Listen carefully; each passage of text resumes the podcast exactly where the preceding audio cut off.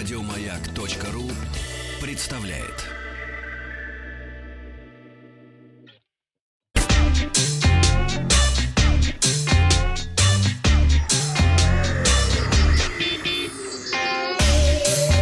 Страна транзистория. Добрый день, новости высоких технологий. В пятницу в нашей группе ВКонтакте я спросил, есть ли у вас самокат. Надежда написала, что есть у детей и иногда берет по-быстрому сгонять в магазин. Вадим считает, что взрослый дядьки на самокате это трэш и угар, особенно в костюмчике и с портфелем. А вот Василия бесит самокатчики ездой по дороге. Велосипед предпочитает 24% проголосовавших, а 52% считают, что самокат не нужен.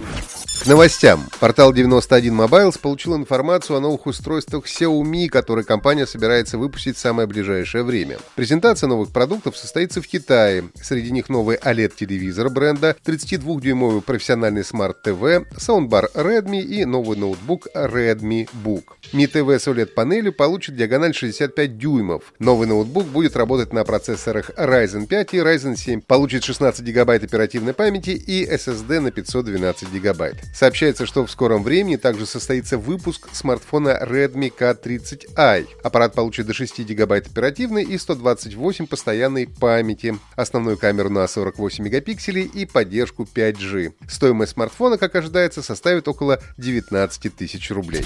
Китайский научно-исследовательский институт информации и связи сообщил, что в стране число зарегистрированных абонентов в сетях 5G превысило 50 миллионов человек. Это больше, чем в любой другой стране мира.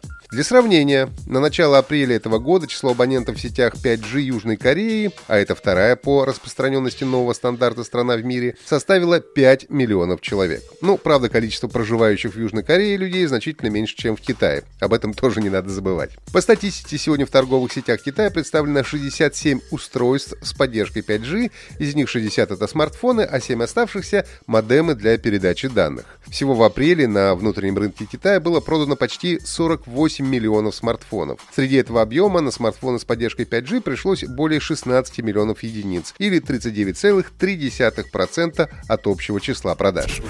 Компания Samsung в последние годы активно продвигала собственную платформу виртуальной реальности. Теперь стало известно о намерении полностью отказаться от так и не ставшей популярной массовой технологии. Еще в прошлом году смартфон Galaxy Note 10 не получил поддержки фирменной VR-гарнитуры Gear VR. Тогда компания не стала комментировать слухи, продолжая открывать пользователям доступ к новому контенту. Но уже сейчас невозможно купить видео премиум класса, а также остановлена загрузка нового контента в приложении Samsung X XR. После 30 июня приложение Samsung VR Video лишится поддержки шлемов Oculus, а Facebook удалит программное обеспечение из своего магазина. На мобильное устройство программу можно будет скачать до 30 сентября, после чего она исчезнет из виртуальных магазинов навсегда. В этот же день Samsung отключит все учетные записи пользователей и удалит их данные. После этого гарнитуры Samsung Dia VR и Windows Odyssey перестанут поддерживать приложение Samsung.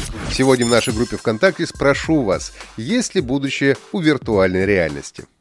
Выпущено карманное противомикробное средство UnSmudge для обработки смартфонов и очков. Устройство выглядит как небольшой флакон в мягкой оболочке, внутри которого находится дезинфицирующее средство. Все это находится в прозрачном чехле. Спрей наносится на стеклянную поверхность, а после протирается подушечкой из микрофибры. Специально для очков предусмотрен мягкий захват, которым удобно очищать линзы сразу с двух сторон, не прикасаясь к ней. Производитель заявляет, что спрей убивает все микробы и вирусы. Кроме того, жидкость можно пополнять после того, как она заканчивается. Унсматч доступен за 22 доллара на Kickstarter. Начало поставок запланировано на август этого года.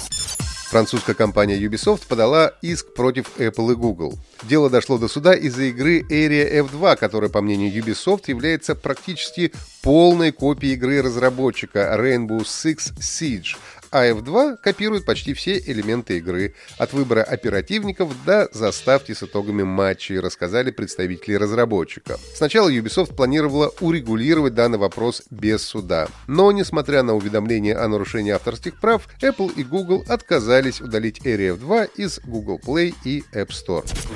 Сервис цифровой дистрибуции Steam бесплатно раздает игру про ниндзя в стиле Лего. Lego Ninjago Movie Video Game позволяет сыграть за героев одноименного мультфильма. В игре геймерам предстоит защитить родной остров Ниндзяго от лорда Гармадона и его армии акул. В обычное время игра продается за 1900 рублей. Завершится раздача 22 мая в 10 утра по московскому времени. Чтобы получить игру, нужно зарегистрировать учетную запись в Steam и добавить Lego Ninja Go в свою библиотеку. В пятницу я спросил, как называется китайская компания, название которой на русский язык переводится как «маленькое рисовое зернышко». Первыми назвали компанию Xiaomi, или как китайцы ее называют Xiaomi, слушатели из Нижнего Новгорода, Татарстана и Башкортостана. Поздравляю! А вот эта музыка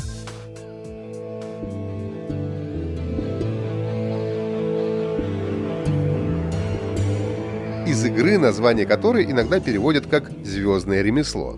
Это стратегия в реальном времени, разработанная и выпущенная компанией Blizzard Entertainment в 1998 году. Это одна из первых стратегий в реальном времени, в которой каждая сторона отличается не только внешним видом, но и характеристиками своих войск, а также общей стратегией боя. Вам нужно на наш WhatsApp и Viber плюс 7 967 103 5533 ответить, как называется эта легендарная игра. Результаты посмотрим завтра, а на сегодня у меня все. Подписывайтесь на подкаст Транзистории на сайте Маяка и оставляйте свои комментарии в Apple подкастах.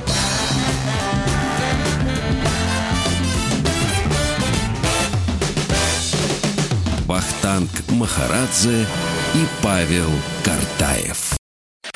Еще больше подкастов на радиомаяк.ру.